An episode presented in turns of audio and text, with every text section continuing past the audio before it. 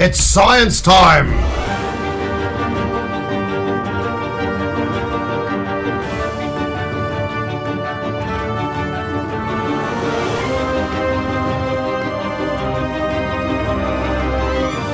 Sinapsando Comunicação Científica. Yeah, Mr. White! Yes, science! Sejam todos muito bem-vindos ao Sinapsando. Eu sou André Bach, cientista, professor e divulgador científico. Nesse episódio, eu fui entrevistado pela Cauane do programa de Ciências Fisiológicas lá da UEL para a gente falar sobre depressão e o uso de antidepressivos. Então a gente falou um pouco sobre a neurobiologia da depressão, falamos sobre a farmacologia e a farmacoterapia dos antidepressivos e respondemos algumas dúvidas gerais que as pessoas nos mandaram. Você acompanha o resultado dessa entrevista agora.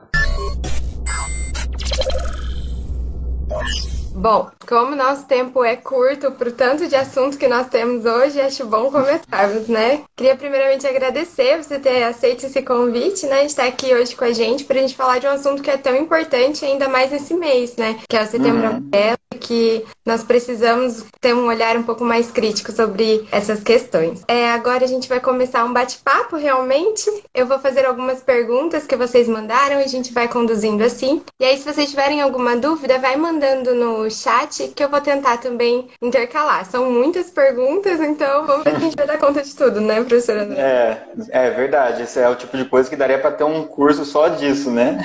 Com certeza. Então vamos começar, né? Hoje o tema é depressão e antidepressivos, então a primeira pergunta é, afinal, o que é a depressão, né? É, bom, a depressão ela pode ser classificada em termos do, do DSM, né? A gente costuma utilizar muito o, o manual de diagnóstico, né? Que muita gente não gosta, né? Porque ele acaba engessando um pouco o diagnóstico, mas ele é muito importante para nós para a gente ter bem definido critérios para poder definir o que é depressão. Porque afinal de contas, algumas outras acabam se confundindo também com a depressão e uma pessoa mais desavisada pode, por exemplo, confundir com tristeza, por exemplo. Né? Ah, tristeza será que é depressão? E aí você tem vários critérios para ser preenchido para que você possa considerar como depressão e as variações da depressão também, né? Você tem outros transtornos, como por exemplo a distimia, né, que se aproxima aí da depressão nesse mesmo espectro, né? Mas a depressão mesmo, a depressão maior, né, ou o transtorno depressivo maior, ele é definido por alguns critérios. Entre eles, dois principais critérios que podem estar presentes, né, pelo menos um deles, que é o humor deprimido a maior parte do tempo por pelo menos duas semanas e a perda de interesse pelas atividades que fazia antes, é, essa capacidade de sentir prazer nas atividades, né? Esses são, são sintomas que costumam estar presentes na maior parte das pessoas. E além disso, você tem é, alguns critérios a mais que devem ser preenchidos, pelo menos mais quatro critérios critérios que vão definir, por exemplo, questão de aumento de, de sono ou diminuição no sono, então insônia ou hipersonia, você vai ter aumento de apetite ou redução de apetite, pensamento e ideação suicida, né? outras questões que você vai é, encaixando esse mosaico que é diferente para cada indivíduo, mas que no final das contas constitui né, um padrão que pode ser classificado então como depressão. Mas existe essa necessidade de que haja uma constância nesses sintomas por um determinado tempo. Não é algo que você sentiu uma emoção que depois passou e que você teve uma causa, né? Então você está de luto por alguém, esse tipo de coisa. É óbvio que o humor vai estar mais deprimido naquele momento, né? Mas é algo um pouco mais duradouro. Então aí você acaba tendo, nesse sentido, como depressão, é, pensando no, nos critérios, né? E até mesmo por ser tão parecido com sentimentos que são normais ao, ao ser humano, que eu acho que é tão difícil ter esse, fechar esse diagnóstico e da população ter esse entendimento do, da depressão enquanto uma doença realmente, né? Sim, isso acaba gerando alguns problemas, né? No ponto de vista até de um certo preconceito que não existe com outras doenças mais estabelecidas que são mais fisiológicas no ponto de vista, vamos pensar diabetes, né? Então, ah, você tem lá uma medida muito objetiva que é a glicemia no sangue para classificar. Então, ninguém fala, força aí, cara, diminui tua glicemia aí, né? Você tá você está com falta de vontade de diminuir a sua glicemia. Então eu sempre falo que quando a gente julga a depressão de uma maneira muito uh, como se fosse só um sentimento, né? É, é, substitua a palavra depressão por diabetes na frase para ver se faz sentido. Não vai fazer sentido. E a gente tem que ver que realmente é um transtorno que é multifatorial e tem uma série de nuances e que é importante a gente saber disso, não para patologizar tudo, para classificar tudo como doença, né? Porque isso que é uma coisa que as pessoas não gostam do DSM, de transformar tudo em doença. Mas é importante ter essa visão para que a gente possa é, justamente valorizar o que a outra pessoa está sentindo e que ela mesma perceba que o que ela tem, né, o que o que ela está passando, não é algo tão simples que depende só da vontade dela de mudar, porque isso gera uma sensação de, de, de tentativa de sozinho de recuperar isso e que acaba sendo frustrante demais para a pessoa, né? Então ela sente que ela é fraca e isso é um problema muito sério, né? A gente pode atribuir é simplesmente uma questão de força de vontade no sentido popular. Né? E aí, exatamente para a gente conseguir desmistificar um pouco essa sensação, é que Sendo esse o Instagram de fisiologia, a próxima pergunta é: o que acontece no funcionamento do nosso organismo? O que, que muda para que a gente possa então ter esse quadro de depressão? Então, pensando do ponto de vista biológico, fisiológico, né, neurofisiológico, tem alguns aspectos que a gente pode trabalhar. É lógico que não dá para definir a depressão apenas em critérios biológicos, né? A gente vai depender muito de uma questão comportamental, ambiental e etc. Mas aqui a gente tem esse enfoque que é importante ser compreendido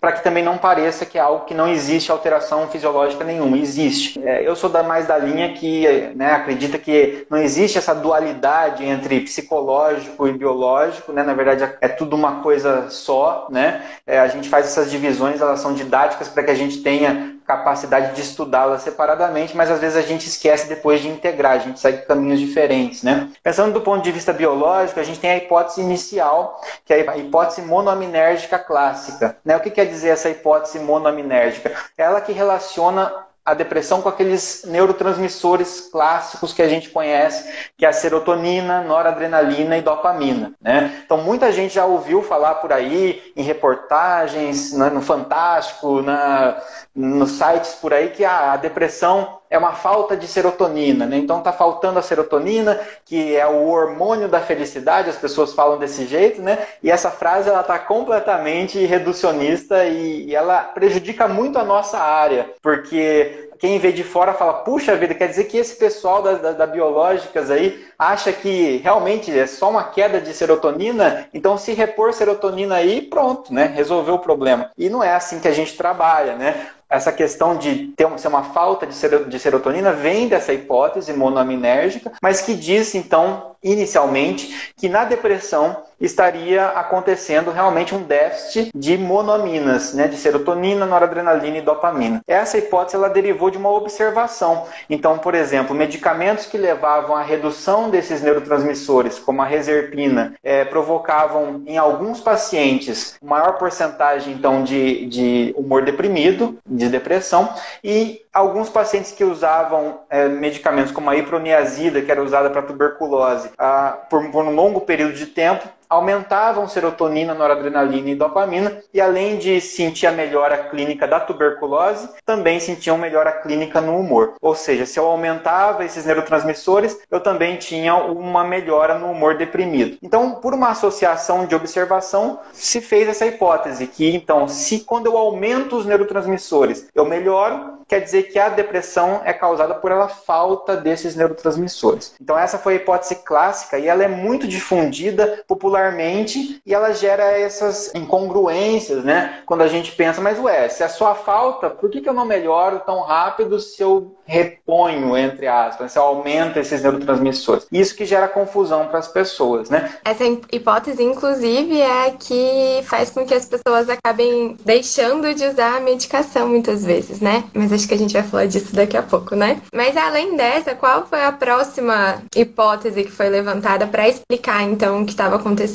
no cérebro das pessoas deprimidas. Uhum. Então, embora quando você usava alguns medicamentos que aumentassem esses neurotransmissores, a pessoa melhorava o humor, esse aumento do, essa melhoria do humor, do quadro depressivo, ele não acontecia do dia para a noite. Né? Então você começa a usar o medicamento antidepressivo, não é no mesmo dia, não é na mesma semana que você sente a melhora. Mas se a gente parar para pensar, esses medicamentos mais clássicos, eles aumentam a disponibilidade desses neurotransmissores rapidamente. Mas por que, eu não melhoro rapidamente se o aumento é rápido? E aí é isso que essas hipóteses tentaram explorar. Por que existe esse atraso? Por que, que demora de duas a quatro semanas para começar a observar um efeito benéfico clínico do antidepressivo? Então surgiram algumas hipóteses que complementam essa hipótese. Então aí que é importante a gente começar a observar. Não é que são hipóteses que rejeitam a hipótese monominérgica, mas elas complementam a hipótese monominérgica. Uma dessas hipóteses é a hipótese da desregulação de neurotransmissores e de receptores. Né? Então, para um, um neurotransmissor, para a serotonina fazer o seu efeito no cérebro, é, a dopamina, elas têm que interagir com uma estrutura que é uma proteína, que é um receptor. É como se fosse uma chave e uma fechadura para você abrir uma porta, você precisa ter os dois elementos. Então, esses receptores seriam como se fossem essas portinhas aí. E essas portas poderiam estar alteradas, essas quantidades de receptores, né? Em virtude dessa queda de neurotransmissores. Então, por exemplo, você teria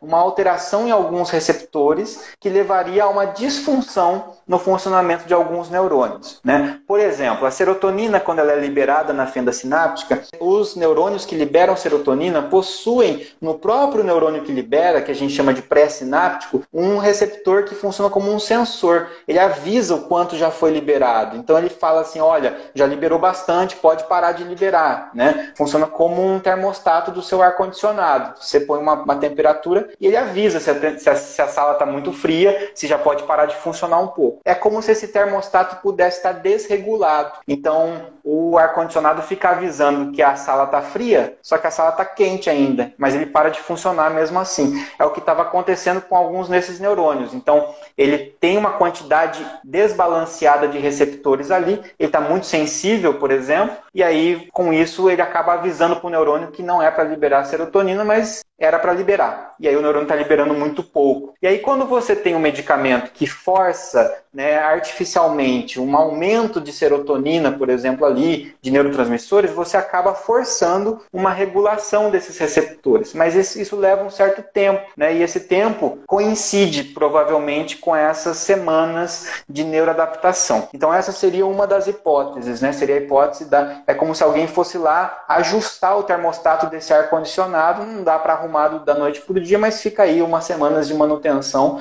e ele acaba melhorando o seu funcionamento. Juntamente com essa teoria da desregulação, na hipótese, você tem a teoria, a hipótese da atrofia neuronal, que é uma hipótese que diz que algumas áreas né, do cérebro, principalmente as que foram mais estudadas, em especial a gente tem o estudo com o hipocampo, né? O hipocampo ele é muito estudado porque ele está envolvido com a memória, ele está envolvido e a memória é muito afetada pela questão da depressão também, e porque é uma área do cérebro muito interessante de estudar, pois é uma das poucas áreas que a gente sabe que existe uma geração de novos neurônios, né? Mesmo depois de adulto, continua tendo neurogênese, né? uma neoneurogênese. Então é uma área legal para a gente estudar perda e reparo de neurônios. Né?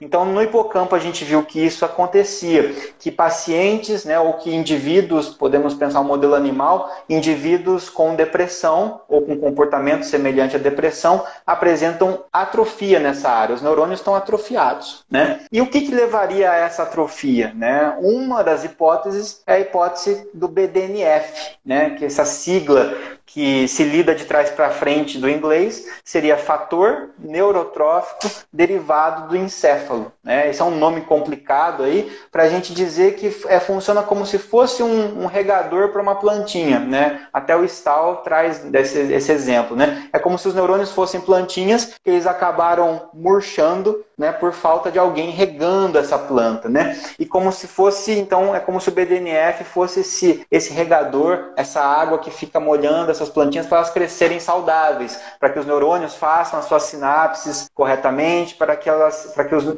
exista uma sobrevivência neuronal adequada. Né? Então, essa hipótese da atrofia neuronal, ela diz que de alguma forma é possível que esse BDNF, que é essa, esse componente importante para manter os neurônios saudáveis, ele estaria reduzido. E estando reduzido, também estaria reduzida a sobrevivência desses neurônios. Então, esses neurônios eles poderiam morrer ou eles poderiam a, a diminuir as suas sinapses, né? E com isso eles acabam ficando, então, uma área fica atrofiada e essa atrofia neuronal faz com que eu tenha menos neurônios, neurônios trabalhando menos, e isso contribui para a menor liberação de noradrenalina, serotonina e dopamina. Então a gente cai lá na hipótese monoaminérgica também, né? E ao mesmo tempo, a própria serotonina, ela faz com que aumente o BDNF. Então, a serotonina faz com que o BDNF aumente. O BDNF faz com que os neurônios fiquem saudáveis e liberem mais serotonina. E a serotonina faz com que o BDNF aumente. Então isso é uma coisa, é um ciclo virtuoso que a gente tem e que quando eu faço uma quebra nesse ciclo eu acabo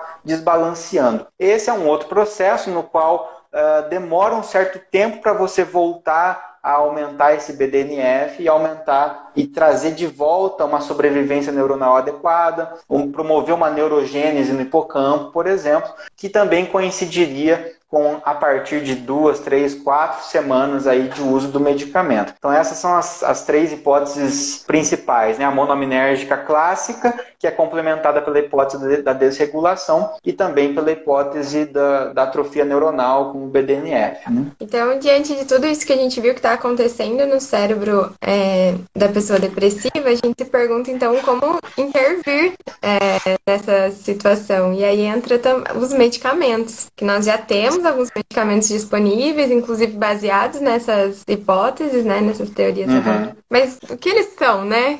O que são uhum. os antidepressivos? Quem são? Os antidepressivos, inicialmente, o importante de entender né, é que a, é, a gente viu que essas hipóteses, primeiro, elas são mais complexas do que parece, então a gente não pode sair por, por, aí simplesmente afirmando que depressão é falta de neurotransmissor, porque não é bem isso, né? É toda uma desregulação do sistema nervoso central. Se não é só falta de neurotransmissor, quer dizer que os antidepressivos também não são só simplesmente repositores de neurotransmissores, né? Eles têm todo um mecanismo de ação para funcionar. Uma coisa que a gente ouve muito falar é que ah, o antidepressivo vai aumentar a sua serotonina, por exemplo. Mas como que ele aumenta? Né? Ele, magicamente ele cria mais serotonina, tem serotonina dentro dele. Então não é assim que eles funcionam. Né? Os antidepressivos, principalmente se a gente pensar os de primeira escolha, os clássicos, que a maioria da população usa inicialmente, eles são os que a gente chama de inibidores de recaptação. Então, como eu falei para vocês, tem um neurônio que libera serotonina, que libera noradrenalina, dopamina e tal. Esse, esse neurotransmissor, quando ele é liberado, ele faz a sua ação nos seus receptores, mas ele não pode ficar na fenda sináptica para sempre. Ele precisa ser removido da fenda sináptica. Então, ele pode ser degradado por uma enzima, ele pode cair na circulação sanguínea que está passando ali perto, mas um mecanismo muito comum que serve como uma espécie de reciclagem desse neurotransmissor é esse neurotransmissor que foi liberado ele retornar para dentro do neurônio. Para ele retornar, ele precisa atravessar por um transportador. É alguém que, né, como se fosse um portãozinho para ele voltar. Então isso é o processo de recaptação. Então ele volta, quando ele volta dentro do neurônio, ele pode ser degradado por enzimas ali e ele pode inclusive ser reaproveitado, voltar para a vesícula, para os pacotinhos de neurotransmissores que depois vão ser liberados novamente. Né? Então você tem todo esse processo acontecendo. Então a recaptação é um processo muito importante para remover o neurotransmissor da fenda sináptica. Mas a gente está falando de uma situação que, segundo a hipótese monoaminérgica,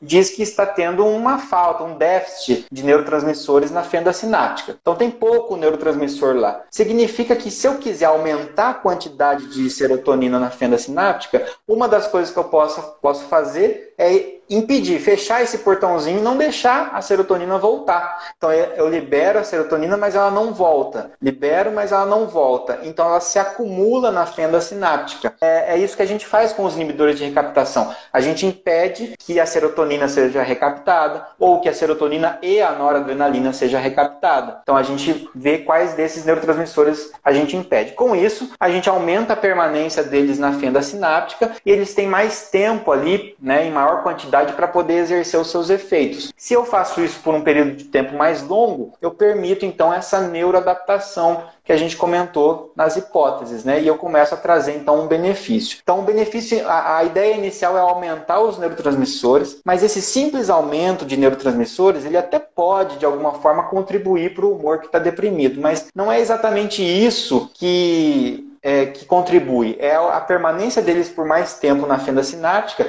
que vai poder rebalancear aqueles receptores que estão desregulados, que é aquela hipótese da desregulação que a gente falou, e é esse aumento de, de neurotransmissores na fenda sináptica que vai favorecer uma maior, um maior aumento de BDNF depois, que vai voltar a fazer com que esses neurônios eles fiquem mais saudáveis, que vai fazer com que então eu volte a ter uma neurotransmissão mais funcional. Né? Então, ah, inclusive em algumas áreas do cérebro, né, e, isso também já foi mostrado através de modelo animal, esses os, os antidepressivos eles promovem, ajudam a, a, por esse processo a promover neurogênese, então a recuperar neurônios que estão mortos. Então não estou só repondo serotonina que está faltando, e daí as pessoas falam, mas eu fico repondo, então eu vou ficar dependente disso para sempre, né? Então é só paliativo, as pessoas acham que é paliativo, né? Não é, porque na verdade ele está promovendo neurogênese. Pode ser que em algum momento a comunicação neuronal tenha se restabelecido e agora eu possa remover com segurança o antidepressivo sem promover uma recaída, por exemplo. Né? Então,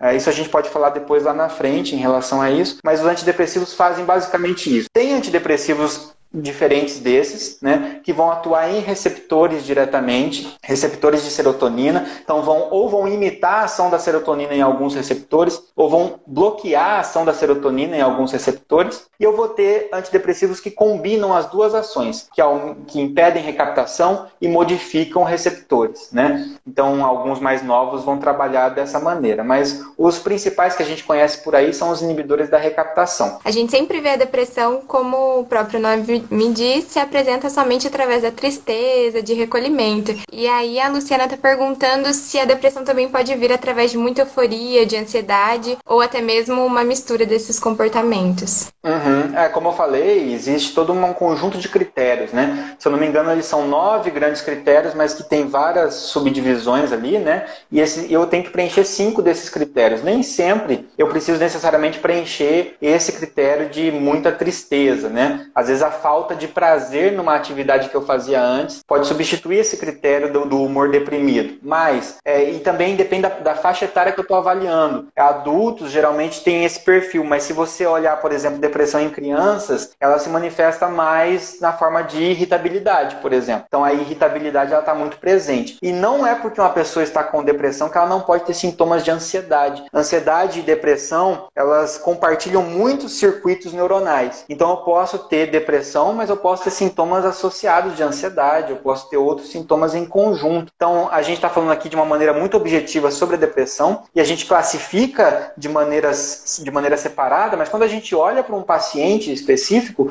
a gente muitas vezes vê um somatório de, de transtornos ali, né? Então, a pessoa tem depressão e tem ansiedade também. Isso pode acontecer. Uma coisa não anula a outra, pelo contrário. Se eu tenho todo um conjunto de sintomas da depressão e eu começo a somar outros sintomas ali, preocupação excessiva, e etc., eu começo a classificar também como ansiedade. Porque, por exemplo, insônia está presente na depressão e na ansiedade. Fadiga está presente na depressão e na ansiedade. É isso que está gerando novas formas de classificação de transtornos, que a gente está muito preso ao DSM, mas está surgindo novas formas que tentam classificar justamente por essas alterações e não pela síndrome. Bom, acho que agora que a gente conseguiu dar essa introdução ao assunto, a gente pode começar a responder as perguntas dos seguidores? Podemos, podemos sim. A primeira pergunta que nos foi feita foi se a depressão ela pode ser hereditária. Tá, é muito legal essa pergunta, né? A gente tem essa preocupação se, se, ah, se alguém da minha família teve, será que eu tenho mais chance de ter, né? Uh, e é difícil fazer esses estudos quando a gente pensa em transtornos psiquiátricos, porque é, é um conjunto, né? E é muito multifatorial.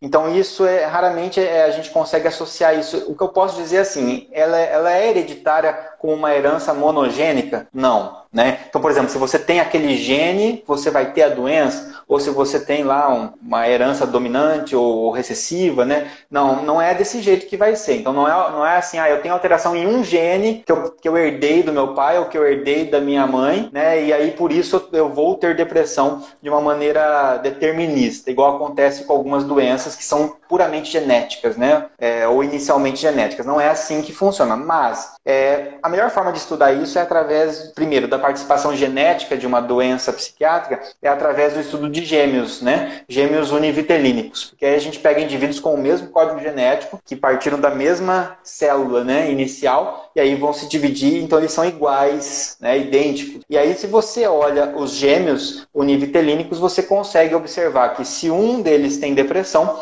o outro tem de 40% a 50% de probabilidade de ter também. Quer dizer, então existe uma participação genética importante né, na questão dos, da depressão. Então a depressão ela tem um papel genético. Onde que está a genética aí? A genética de da expressão desses transportadores. Lembra do transportador que, que, que, retira serotonina da fenda? Se esse transportador trabalha de uma maneira diferente, se ele retira mais serotonina do que ele deveria da fenda, se as enzimas que degradam serotonina têm uma expressão diferente, se a, a conversão de triptofano, que depois vai ser convertido lá em, em serotonina, também pode ter ser diferente. Tudo isso, toda essa questão genética influencia, então, em uma maior vulnerabilidade para ter depressão. Então a genética ela participa nessa questão de ser mais vulnerável. Por que, que duas pessoas que muitas vezes têm a mesma experiência, têm o mesmo tipo de sofrem um tipo de estresse muito semelhante, um desenvolve depressão, o outro não? Às vezes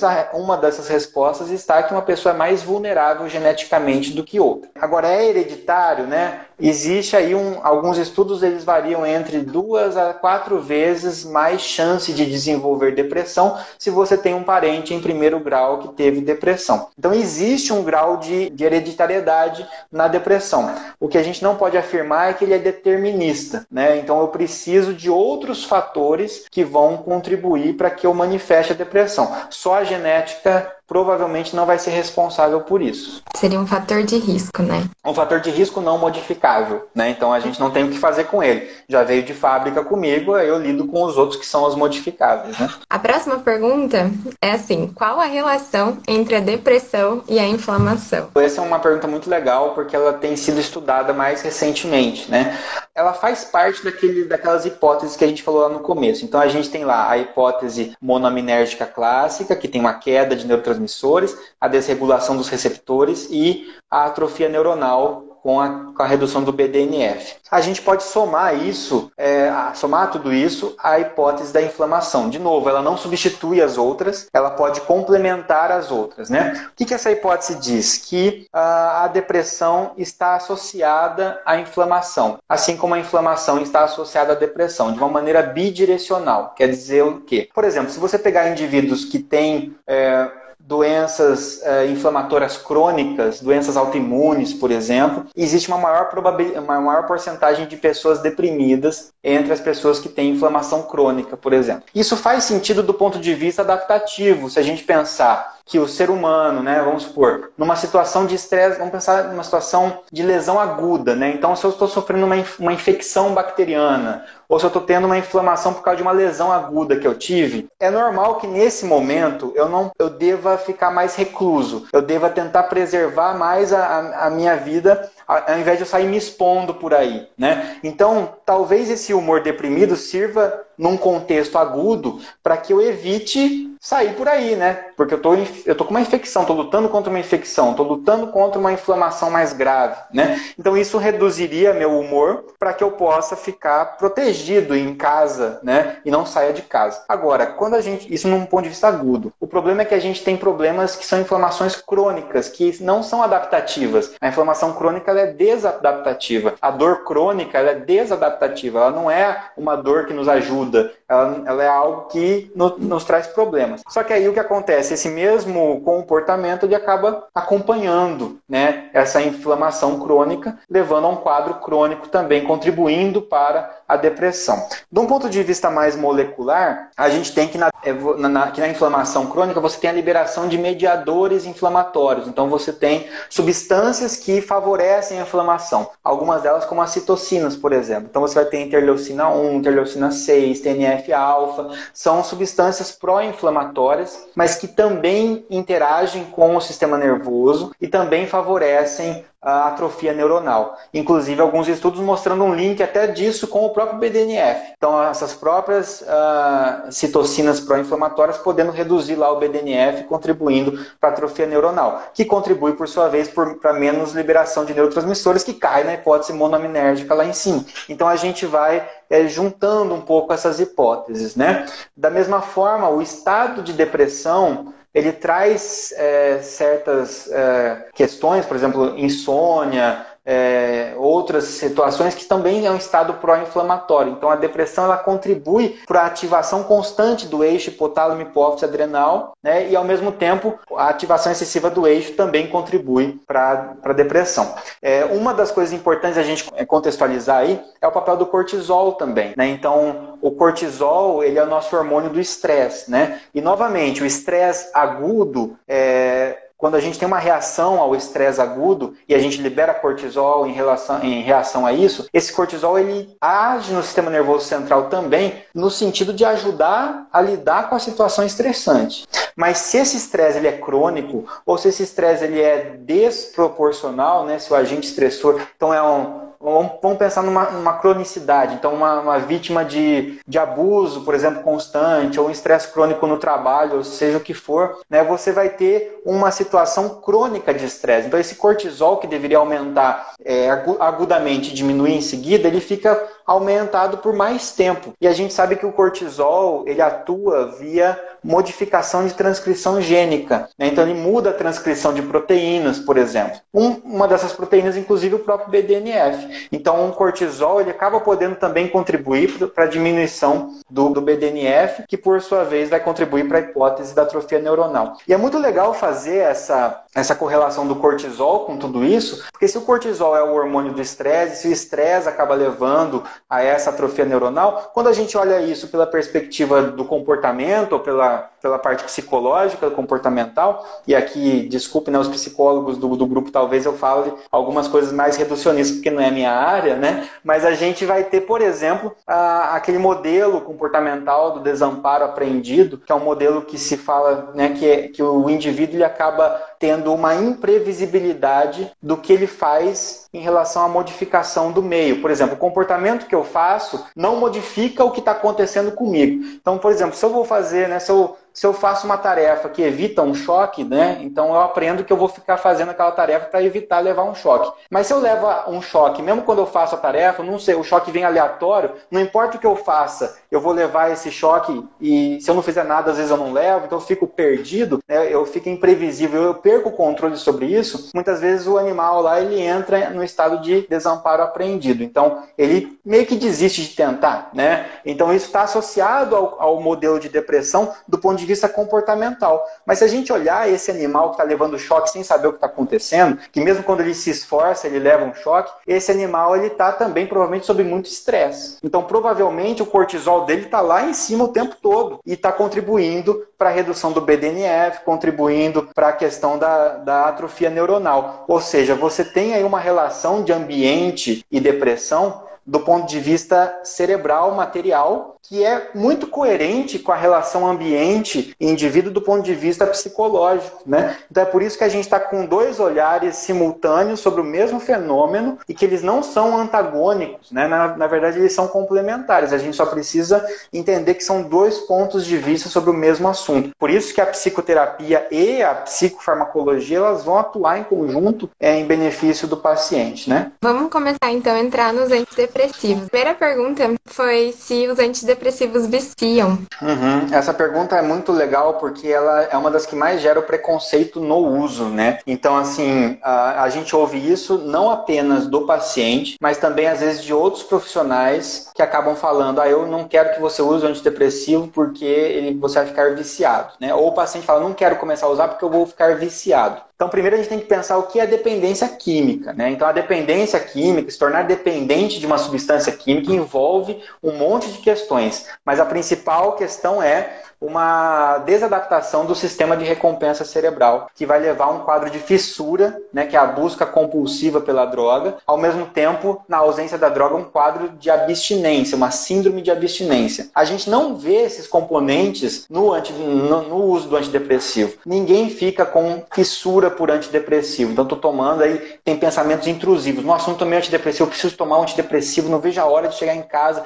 e tomar um antidepressivo. Ninguém fica dessa forma, né? E também é, na retirada do antidepressivo, a gente não tem uma síndrome de abstinência clássica. A gente pode ter uma reação idiosincrática, para alguns pacientes, então, podem apresentar essa, essa reação, mas que é algo talvez semelhante aí ó, a uma a um sintoma de gripe, de resfriado, assim, né? e algumas pessoas só que apresentam. Então, não caracteriza uma dependência do ponto de vista dependência química e vício, né? porque se caracterizasse, inclusive, a classe, é, a classificação legal né, disso frente à Anvisa, não seria como um medicamento que exige retenção de receita, simplesmente. Ele ia exigir uma notificação de receita. Ia ser um medicamento tarja preta, né, que está escrito lá que esse medicamento pode provocar dependência. Ele não, ele, o antidepressivo está na mesma categoria dos antibióticos e outras drogas ali que são controladas, porque não é para você sair usando, né, são drogas que não devem ser utilizadas é, sem a orientação médica, mas não quer dizer que vai provocar dependência. O que a gente tem às vezes também é o seguinte: qual é o risco de eu simplesmente abandonar o tratamento? Eu vou ter abstinência, tal? Provavelmente não, mas você aumenta o risco de ter uma recaída ou uma recidiva, né, uma, é, uma recorrência da, da depressão,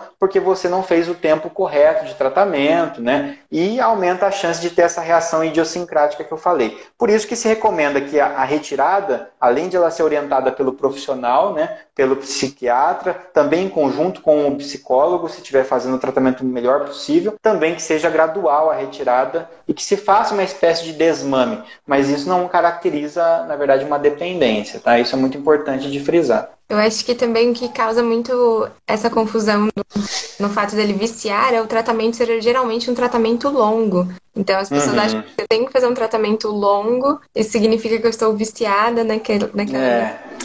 é. esse tratamento, a duração do tratamento, inclusive, ela é muito variável, né? Ah, se o paciente é a primeira vez que ele apresenta, ele não teve quadros antes, né? Então você vai ter uma conduta. Se esse paciente já está tendo ah, uma recorrência pela segunda, terceira vez, pode ser que para alguns pacientes a indicação seja o uso crônico para o resto da vida. Pode acontecer, né? dependendo do quão grave é para esse paciente. E a gente não deve ficar assim, pensando, poxa, mas eu vou usar o resto da vida. Tá, mas né, e o medicamento para diabetes? Não usa até o resto da vida? Por que, que ninguém está né, preocupado com isso? Né? Então a gente tem que tomar um cuidado e aí é, fica até uma orientação para os profissionais trabalharem bem em conjunto, psiquiatra e psicólogo, para que não exista essa guerra entre eu, preciso, eu quero fazer o tratamento, eu quero impor um tratamento medicamentoso e ao mesmo tempo eu quero que o paciente pare de usar. Né? Então, assim, o objetivo do paciente não deve ser vou te livrar, né, minha eu vou te livrar do antidepressivo. Não é isso. A gente tem que fazer o paciente se sentir bem e tratar o episódio depressivo. Né? Se a gente pensar no quanto tempo demora para tratar, é longo o tratamento, mesmo com uma pessoa que tenha pela primeira vez. Então você vai esperar uma resposta no início do tratamento, nos primeiros meses, você espera que o paciente tenha uma resposta, que ele melhore o humor dele, e na medida que ele melhora o humor, você espera daí que eu consiga manter essa melhora até que o paciente entre em remissão desse episódio inicial. Então você tem a fase de tratamento de fase aguda, que melhora o humor do paciente, depois um tratamento de continuação para que você consiga manter o benefício que você conseguiu com o tratamento e entrar em remissão o primeiro episódio.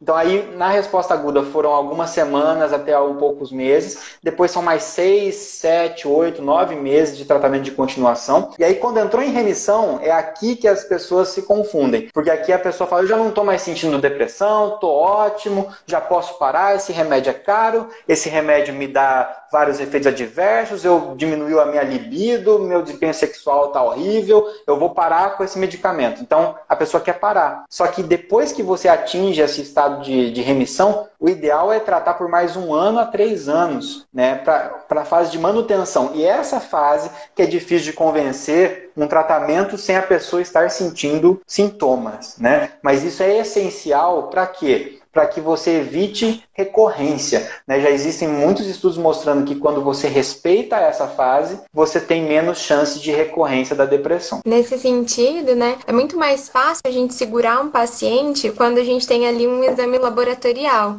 Então, a gente sempre tem comparado com a diabetes, por exemplo, então um exame de glicemia ali, que me força o paciente a seguir o tratamento. E aí, uhum. tem uma pergunta aqui que pergunta por que, que na depressão eu não tenho nenhum tipo de diagnóstico, diagnóstico laboratorial que eu possa, então, ter essa mesma certeza que eu tenho, por exemplo, com uma diabetes? É, essa pergunta vale ouro, né? A, respo... a pergunta não, a pergunta vale bastante, mas a resposta vale ouro, né? Porque quem encontrar isso, né, já pode ser, já fica aí a dica para a tese de doutorado de vocês aí, buscarem essa, essa substância, né? Então, assim, por que, que a gente não tem algo assim? Porque ele é multifatorial. Então, eu posso ter testes genéticos, cada vez mais a gente busca busca testes genéticos que mostrem esses genes alterados, que deixam o indivíduo mais vulnerável, tudo bem. Então posso encontrar um, algo que mostre que essa pessoa é mais vulnerável, mas não que ela vai ter depressão. Eu tenho substâncias como o BDNF, que eu posso dosar inclusive o BDNF sérico? Posso. Tem alguma correlação? Até tem, mas não tem para todo mundo. Né? Tem gente que não vai apresentar uma queda no BDNF. Eu tenho o triptofano, que é precursor da serotonina, e as pessoas ficam dosando. Inclusive tem muito disso por aí. Profissional dosando o triptofano, ah, tá baixo, isso, por isso que está com depressão, toma, repõe suplemento suplementação de triptofano, pronto, resolveu o problema, né?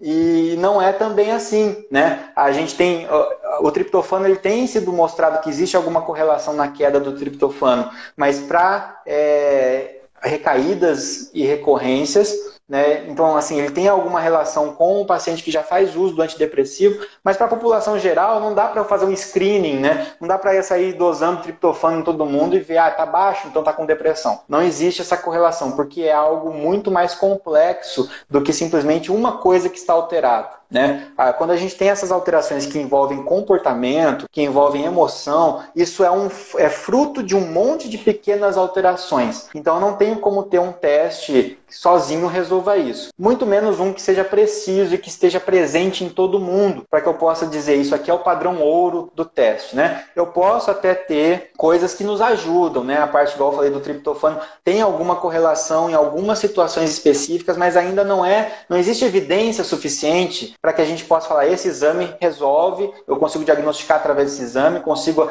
acompanhar a melhora do paciente, que tem uma correlação de dose-resposta, né? Que eu sei, ah, se está no nível X, quer dizer que a pessoa está melhor, no nível Y mais alto, então a pessoa está melhor ainda, nesse nível aqui eu posso abandonar o tratamento. Então a gente não tem isso. E isso é algo que também contribui para que a depressão ela fique de escanteio em relação a diabetes, como você falou, a pressão alta, porque isso você mostra para a pessoa está alterado, né? E na depressão, como a gente não consegue fazer isso com tanta facilidade, a gente acaba tendo então a dificuldade em convencer a pessoa de que ela precisa de um tratamento e que isso não é simplesmente porque ela está triste ou porque ela ou porque é uma fraqueza, né? A gente tem que tomar muito cuidado com esses termos que só atrapalham, né? E quais são as principais medidas não farmacológicas para o tratamento da depressão? A gente falou bastante antidepressivos, mas... É, a gente não pode deixar de citar aqui, aqui a psicoterapia, né? Então, o psicólogo, né? Ele é uma figura essencial no tratamento da depressão. Eu acho que qualquer transtorno psiquiátrico, se a gente deixar de fora a figura do psicólogo, a gente está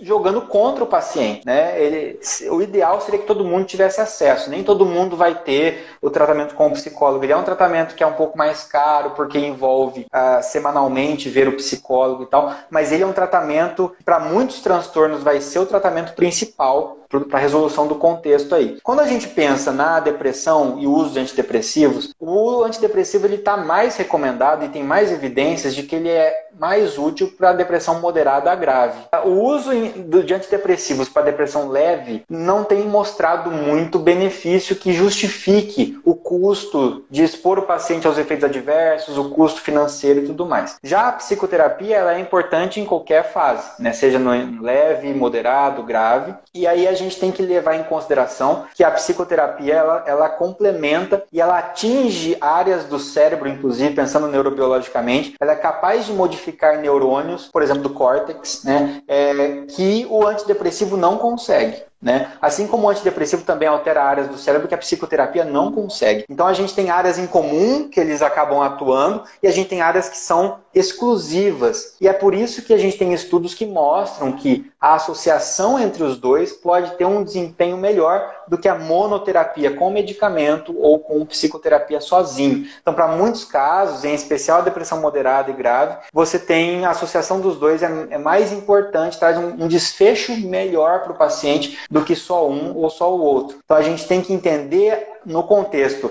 aqui trazendo para quem trabalha com a área biológica, que às vezes fica pensando, pô, mas o psicólogo fica lá conversando com o paciente, é, o medicamento não é muito mais eficaz? Não, não é. Né? Então, assim, sinto a desapontar vocês que confiam demais no medicamento, nós que fomos convencidos de que o medicamento é a cura do problema e é muito mais confortável só comprar o medicamento, mas a gente tem estudos mostrando que a monoterapia da psicoterapia e a monoterapia da, do medicamento, eles têm eficácia muito semelhante. E quando eu junto os dois, para depressão eu tenho uma potencialização nesse tratamento. Então é muito importante essas duas abordagens. Né? Então, entender também que não existe tratamento psicoterápico sem aprendizado. O paciente aprende sempre. E não existe aprendizado sem plasticidade neuronal. Não tem como um neurônio aprender se ele não modificar suas sinapses. Então, em última instância, a psicoterapia ela também é né, um, um medicamento psicoterápico né, do ponto de vista neurobiológico. E aí é muito interessante, até o Stahl ele traz essa, essa frase que eu gosto muito, que a gente tem que aprender a arte da matemática ruim, né, que é quando eu somo um mais um,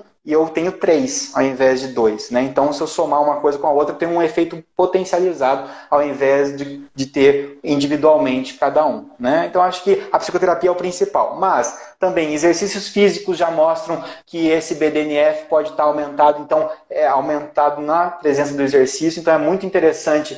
A prática de exercício físico pode trazer muito benefício para o paciente. E aí, quando o paciente também não responde a, a, ao medicamento muito bem, a gente tem os tratamentos não farmacológicos, como a eletroconvulsoterapia, que eu sei que é um tema é, polêmico, porque as pessoas associaram ao eletrochoque, toda a questão do mau uso da eletroconvulsoterapia, mas ela é importante, é uma técnica semi-invasiva, né? porque ela não chega a promover uma cirurgia, uma coisa assim, mas ela provoca uma convulsão controlada no paciente, que é como se desse um reset em alguns neurônios que pode melhorar e já traz, é, já tem muita evidência de benefício. E também é uma técnica menos invasiva, mas que também trabalha numa, num sentido parecido, que é a estimulação magnética transcraniana, que tem trazido também alguns, algumas evidências de melhora para a depressão. Então, são, tudo isso são técnicas né, uh, não farmacológicas. Né? E alimentação adequada, com certeza também. A gente só não tem ainda evidência suficiente para indicar como tratamento o uso de um suplemento como o triptofano. Mas a gente sabe sim que uma dieta adequada, que o consumo adequado, inclusive do triptofano, pode trazer um bem-estar para o paciente. Né? Outra, outra coisa que também auxilia nesse sentido é o convívio social. Né? E aí, nesse sentido, vou introduzir duas perguntinhas para a gente ir caminhando para o final da, da nossa live, infelizmente.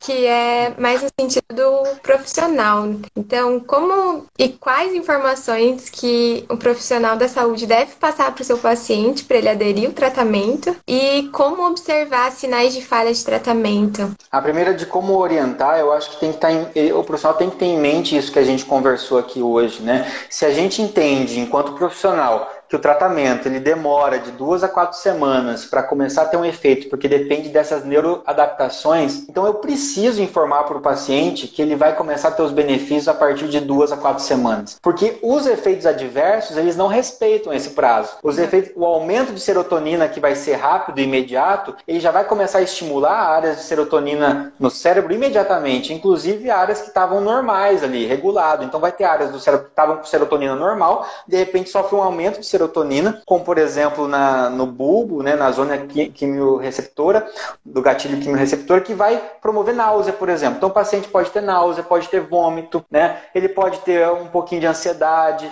Então isso já começa imediatamente com o tratamento, mas o benefício vem só depois. Então se você não faz orientação nenhuma, o paciente começa a usar o medicamento, o que, que ele vai falar? Ah, esse medicamento não presta, eu não me senti melhor e ao mesmo tempo eu estou passando mal. Né? É claro que a gente sabe que cerca de 30 a 40% dos pacientes vão ter um benefício do placebo, por exemplo. Só o fato de estar usando o medicamento, ele vai falar: Nossa, comecei a usar ontem, estou me sentindo ótimo. Né? Nossa, comecei a tomar fluoxetina ontem, estou nossa, tô, uma, tô até agitado, tô querendo fazer as coisas, mas isso é fruto do placebo. E que bom que o placebo também ajuda a gente nesse sentido, né? Mas tem que ficar orientado que o benefício vem um pouco depois. Por quê? Para que o paciente não saia abandonando o tratamento do nada no começo, né? Então isso vai favorecer a adesão do paciente. A gente fica com medo de informar o paciente, com medo que ele não use o medicamento. Mas ah, se a gente não informa o paciente, é que ele para de usar. Então a gente tem que informar para ele saber exatamente. Outra questão importante é informar o paciente certinho que, que por exemplo, na depressão tudo bem, você está dando um antidepressivo e o paciente entende que é para depressão, mas às vezes acontece um outra, uma outra bate-papo que pode ter um dia é sobre a ansiedade. E aí a ansiedade também é tratada com antidepressivos. Então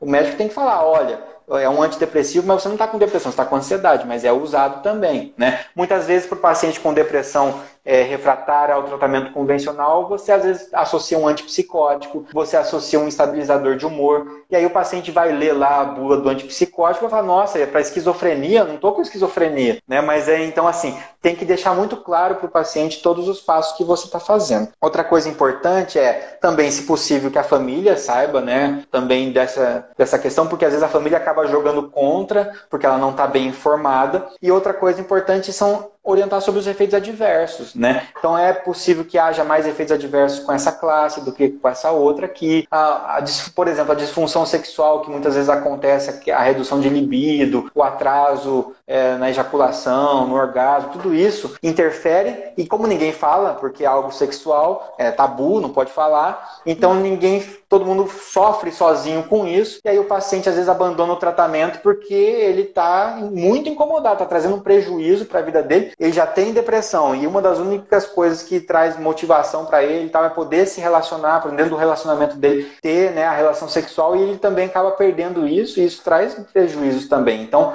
saber orientar, saber trocar, acompanhar de perto esses efeitos adversos para poder trocar, se for o caso, para um medicamento que traga mais conforto para esse paciente. E aí fica a questão que todos os antidepressivos eles têm eficácias diferentes, mas quando você pensa em nível populacional, não dá para saber qual vai ser mais eficaz para cada pessoa. Então o tratamento ele é muito empírico. Você começa com um antidepressivo e vê se o paciente melhora. Se ele melhora um pouco, não o que você gostaria, você pode aumentar a dose, então ele começa a melhorar. Mas se ele não melhora nada com aquele antidepressivo, também você não pode falar que não funciona nenhum antidepressivo. Você troca a classe. Então a classe também pode ser que uma outra classe ele responda bem. Se você começa a trocar várias classes, associar e mesmo assim ele não responde, aí você pode ir para uma, uma eletroconvulsoterapia, alguma outra questão um pouco mais diferente. Mas e sempre associando com a psicoterapia, né? É, e outra coisa, é muito comum a gente dizer que o paciente está tendo falha terapêutica. Ah, ele não responde bem ao antidepressivo. Será que ele não responde bem ao antidepressivo ou será que ele não está aderindo ao tratamento e você não investigou corretamente isso? Né? Então, às vezes o paciente não está usando, às vezes ele está usando errado, ele ficou com medo de tomar porque ele acha que é um negócio forte, ele cortou pela metade, tomando meio comprimido por dia, você nem sabe disso, né?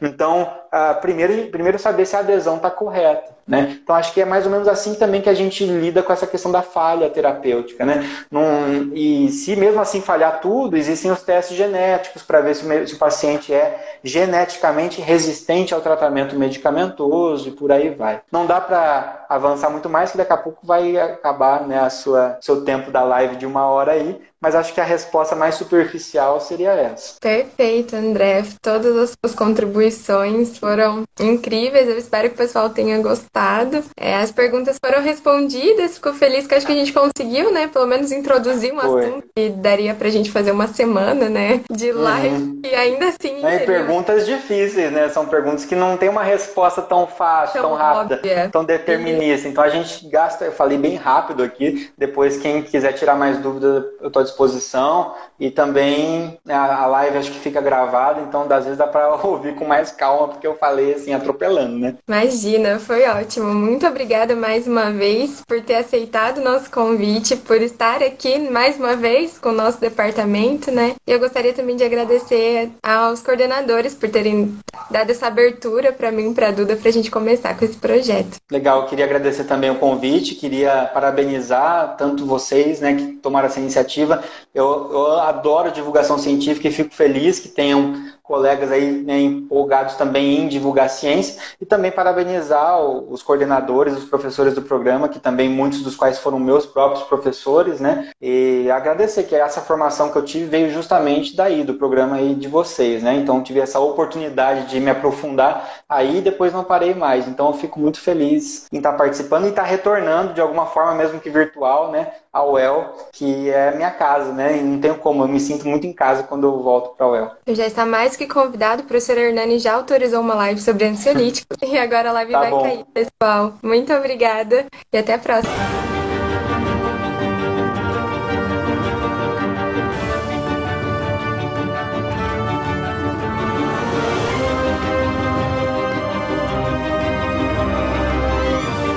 Sinapsando Comunicação Científica.